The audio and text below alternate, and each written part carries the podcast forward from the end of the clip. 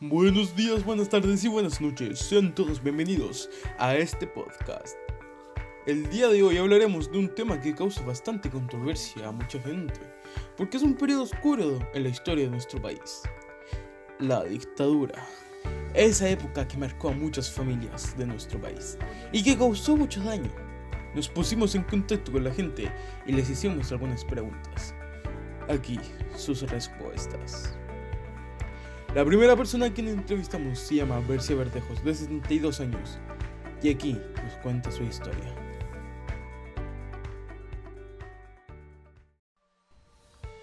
Aquí nos encontramos con la señora Fresia Verdejos, que nos va a contar un poco de su experiencia vivida entre el año 1970 y 1980. Eh, señora Fresia, ¿qué recuerda usted del 11 de septiembre de 1973 y los días anteriores y posteriores? Bueno, eh, yo empecé a trabajar eh, eh, reintegrándome por segunda vez al, al hospital el día 4 de agosto de, de 1973.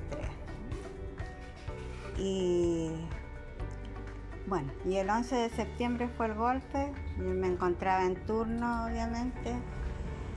Y, por supuesto que los médicos que eran jefes en ese tiempo, a todo el mundo mandaron a sus casas, a todos, menos a las que veníamos recién entrando, que era, al menos yo en el sector donde estaba, que era aislamiento, eh, nos dijeron que teníamos que quedarnos porque estábamos recién eh, contratadas del 4 de agosto del 73 y el golpe fue el 11. Así es que obviamente que tuve que quedarme con una colega que Antes, antes de los años 1973 hubieron muchas huelgas, protestas. Sí, pues hijo, todo. Yo en una oportunidad eh, tuve que llegar a, a pie al hospital porque no había nada de locomoción, había que subirse a los a camiones, qué sé yo, a vehículos militares que, que de- dejaban por acercamiento en ese entonces, porque no, no era imposible tomar locomoción. Entonces yo en una oportunidad eh, me fui caminando hasta el hospital. Llegué a trabajar como a las 12 del día, una cosa así. Segunda pregunta. ¿Alguna vez durante el régimen militar usted escuchó hablar de que se violaban los derechos humanos? La verdad que realmente, hijo, no, en ese tiempo lo- los derechos humanos parece que todavía no. Para como se habla ahora y que hablan tanto de los derechos humanos, en ese entonces la verdad es que yo no nunca había, nunca escuché lo- las violaciones de los derechos humanos en ese entonces. Mm, ya. Pregunta 3. ¿Participó usted del plebiscito de 1980? Sí, sí que participé. ¿Qué recuerda del proceso? Bueno, eh, de partida trabajando, nos, dieron, eh, nos dieron la posibilidad de, de ir a, a votar por el, por el sí o por el no. Y ante mucha gente, mucha, a no- nosotros teníamos que ir con uniforme para que nos dieran la posibilidad de, de sufragar y volver inmediatamente al hospital.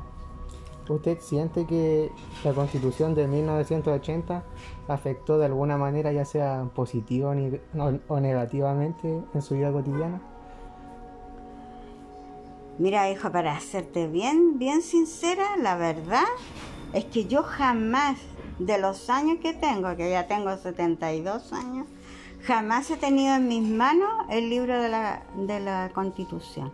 Nunca, siempre lo, lo poco y nada que sabemos lo que significa la Constitución, la, la he sabido por personas mayores que yo. En este caso, mi padre siempre nos hablaba de, de los derechos, de, la, de las cosas beneficiosas que habían en, en- en la Constitución, pero yo de haber de tener en mis manos y cómo me gustaría tenerlo te lo digo honestamente porque pese a la edad que, tengo eh, yo en, en esta en este plebiscito sencillamente no voté. Mm. no voté porque no tengo idea de lo que significa.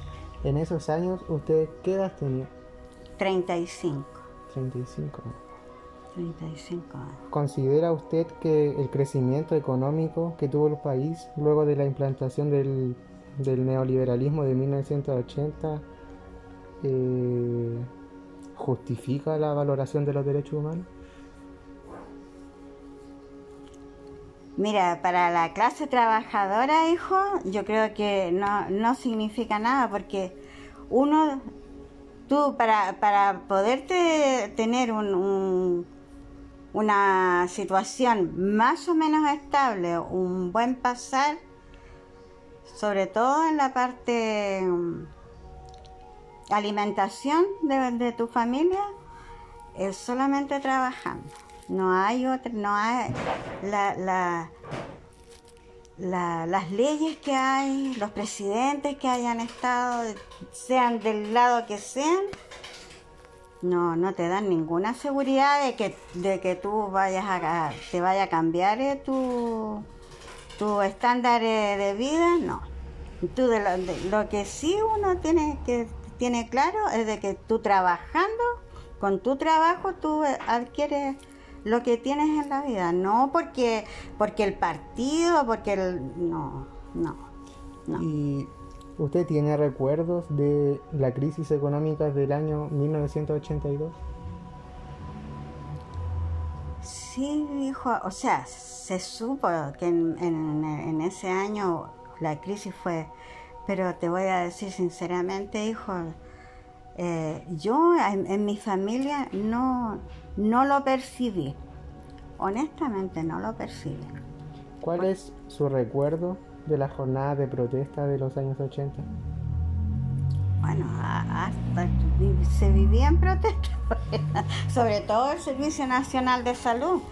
A, nosotros, eh, mira, yo de, las infinidades de huelgas que hubieron, participé en muy pocas, muy pocas. Yo generalmente eh, había, había un grupo que trabajábamos porque una, porque yo no quería perder mi trabajo. Esa era la razón de participar. Exactamente, no lo quería perder porque siempre eh, la jefatura amenazaba con que si participábamos en los paros, perdíamos el, trabajo. Entonces, con tren, con, bueno, en ese entonces, a ver, yo tuve mi, en el, en el 80 ya, yo ahí ya tenía dos ya, tenía a Ramón y a Cristian. Entonces yo tenía que eh, luchar por, mi, por mis hijos, tener, asegurarme de que yo mi trabajo no lo iba a perder eh, así porque sí, no. Entonces yo en muy pocas huelgas participé, pero el Servicio Nacional de Salud vivía en huelga, vivíamos en huelga, 25, 30, un mes, dos meses. ¿Qué recuerdo personal tiene en relación con el plebiscito de 1988? Seis años después? No, hijo, no. La verdad es que nada, nada que, nada relevante, nada relevante de ese, del, en el momento en que fue el, los momentos más duros que, que yo viví fueron en el momento del golpe, que fueron cinco días que estuvimos ahí comiendo lo, lo que las monjas nos llevaban, del, porque ahí había un convento. Eh, las monjas eran eh, jefas de servicio, era eh, descendencia alemana. La última pregunta. ¿Cree usted que puede haber reconciliación de dicho proceso en nuestro país en la actualidad? Mira, 100% que lo haya, hijo, no. Pero sería, sería muy, muy eh, beneficioso si se llega a un... Ojalá que este plebiscito que hubo ahora que realmente se vio que la gente participó bastante porque eh, en este plebiscito eh, participó mucha juventud. Las nuevas generaciones se portaron a las alturas, se portaron a las alturas en este plebiscito. Entonces, es de esperar realmente uno que ya con, con los años que tiene uno ya no es mucho lo que, pero ojalá que ustedes como jóvenes realmente se llegue a, a, buen término con esto, hijo. Lo, deseo muy sinceramente por las nuevas generaciones.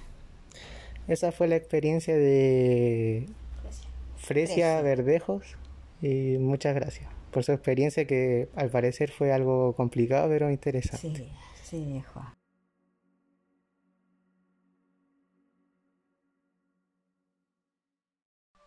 La segunda persona que entrevistaremos se llama Ana Acuña.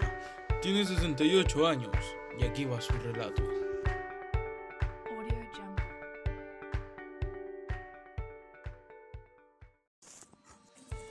¿Qué recuerda del 11 de septiembre de 1973? Eh, recuerdo que fue cayó un día martes a las 11 de la mañana vinimos a saber todo lo que estaba pasando. Mi hermano había ido al... Mi mamá lo había mandado al liceo y cuando supimos que quedaba lejos de la casa, en otra comuna, eh, estábamos todos asustados porque no sabíamos qué es lo que le iba a pasar. Pero lo echaron a todos para su casa. Así que mi hermano se tuvo que venir a pie y llegó aquí como a la una del día. Y ahí ya quedamos más tranquilos mi bajano.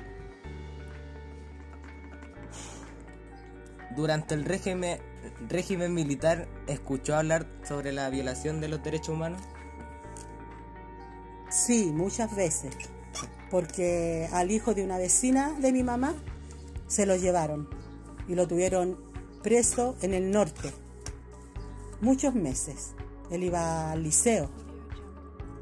Y ahí empezamos a saber todas las violaciones a los derechos humanos.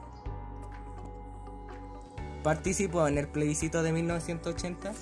¿Recuerda algo? Sí, sí participé, pero no recuerdo nada especial.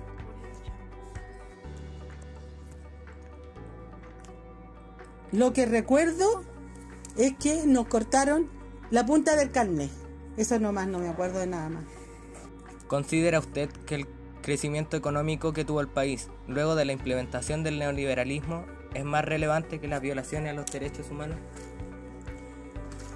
Ni una cosa justifica eh, que por el hecho de que el país prospere tenga que haber tanta gente desaparecida, muerta y desaparecida. ¿Tiene recuerdos de la crisis económica del año 82? Sí, lo que recuerdo es que mi esposo y muchos hombres quedaron sin trabajo y el gobierno inventó el PEM, que era para darles algo de plata, que era una mugre también. ¿Participó en la jornada de protestas del año 80? Sí, participé. ¿Qué recuerda de ella? Haber salido a prender fogatas y a tocar la cacerola de esa manera protestaban. ¿Qué recuerdo personal tiene del plebiscito de 1988? Personal de que fuimos a votar con toda la esperanza del mundo y que el lugar donde los tocó era un colegio pequeño y hacía un calor enorme y tuvimos que estar horas en la cola esperando para poder entrar. Y adentro era otro tumulto. Después las otras mujeres que quedaron afuera echaron un portón abajo y ahí se metieron todas porque habían milicos que no dejaban pasar tranquila a la gente, pues era para que se aburrieran y no votaran. ¿Qué importancia tuvo este proceso para el país? Que, bueno, la primera importancia fue que se terminaba la dictadura y que al ganar el no, el dictador no podía seguir gobernando ocho años más como él quería.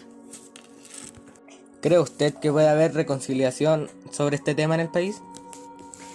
Yo pienso que no, porque las familias que perdieron a sus hijos, a los esposos, a los hermanos, nunca podrán perdonar al no saber hasta el día de hoy dónde están sus cuerpos.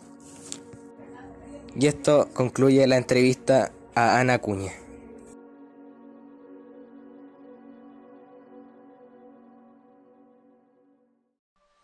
Lo que podemos concluir en este podcast es que la gente sufrió mucho la dictadura y marcó a muchas personas para mal. Nosotros pensamos que la violencia no tiene justificación y repudiamos todo lo ocurrido en ese periodo. Lo que podemos reflexionar en este podcast es que, aunque un país esté bien económicamente, no lo es todo. La libertad tiene que ser lo primordial ante todo y una vida digna. Por eso el mensaje que podemos dar es que no se dejen pasar por encima por nadie.